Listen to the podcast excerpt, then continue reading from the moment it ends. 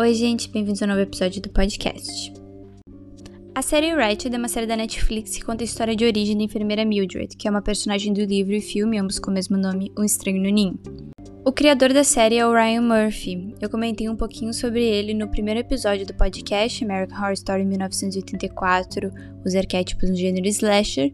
Então, se quiser dar uma olhada mais nas outras obras dele, vale muito a pena. Mas, basicamente, ele é um produtor, roteirista, diretor estadunidense que adora fazer terror, mas também criou a série Glee. Eu gostei da série embora ela fosse mais perturbadora do que o terror que eu geralmente gosto, e ela me lembrou muito algumas cenas da segunda temporada de American Horror Story Asylum, principalmente a conversão do lesbianismo, queimar os corpos e a amputação de membros. Foi uma série que eu queria saber o final, mas não fiquei enlouquecida para saber o que iria acontecer.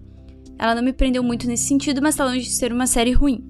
Os atores estão maravilhosos, inclusive eu não conheci a atriz que faz a enfermeira-chefe e eu fiquei muito impressionada com ela. A Sarah Paulson, eu já sou fã de carteirinha há um tempo e ela tá fantástica. A direção também é impecável e muitas vezes eu ficava me pegando olhando para cima do cenário, que também é muito bonito.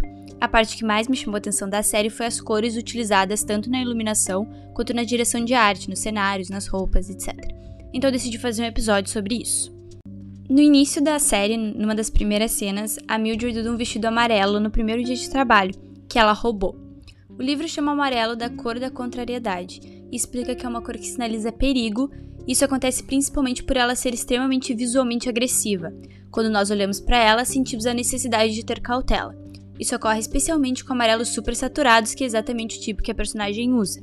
Então Ryan Murphy já está nos dando essa ideia quando vemos a Mildred em uma das primeiras cenas usando no livro If It's Purple, Someone's Gonna Die, da autora Patty Bellantoni, foi lançado em 2005. É um ótimo livro que dá muitos exemplos para os diferentes tipos de simbologias que as cores podem ter no cinema. E foi esse o livro que eu usei para fazer análise da série. A minha impressão da série ela pode estar um pouco equivocada em alguns sentidos porque eu não assisti ou li Um Estranho no Ninho. Eu comecei a ver a série sem saber o que esperar e talvez algumas coisas que eu não tenha gostado tanto sejam um pouco injustas.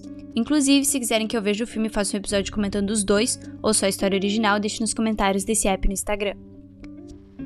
Essa cor. A luz muda para verde quando a Mildred vai fazer alguma maldade ou quando está pensando em fazê-la. E também quando ela está falando da sua sexualidade, coisa que também acontece com a personagem a Sra. Riggs. O livro chama a cor verde da cor da dupla personalidade. Essa cor pode sinalizar tanto a vida quanto os perigo ou decadência, e até mesmo maldade pode-se pensar na Malévola na história da Bela Adormecida. Por causa dupla possibilidade de interpretação, a cor deve ser usada com muita cautela, adverte a autora. Coisa que Ryan Murphy faz com maestria, pois só vemos a luz verde em momentos muito específicos e quando já compreendemos quem é essa personagem. A luz muda para vermelho quando o Dr. Hanover toma morfina escondida. A cor vermelha é chamada de cor cafeinada, ela significa poder.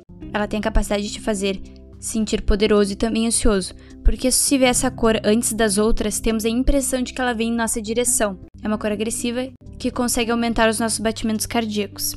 Fica bem claro por que, o Ryan Murphy também usou vermelho, porque é nesses momentos que o, o doutor se sente o mais poderoso. A luz fica vermelha em contraste com o verde do lenço e do carro de Mildred quando ela finalmente dá uma chance para sua sexualidade no quarto episódio. Nesse caso, o verde significa essa outra parte de Mildred que está aflorando, e o vermelho significa a paixão que as duas mulheres sentem uma pela outra. Eu achei super interessante essas diferentes possibilidades das mesmas cores em diferentes momentos, e eu achei muito bem feita a maneira como foi usada nessa série. Eu espero que tenham gostado do episódio. Até mais!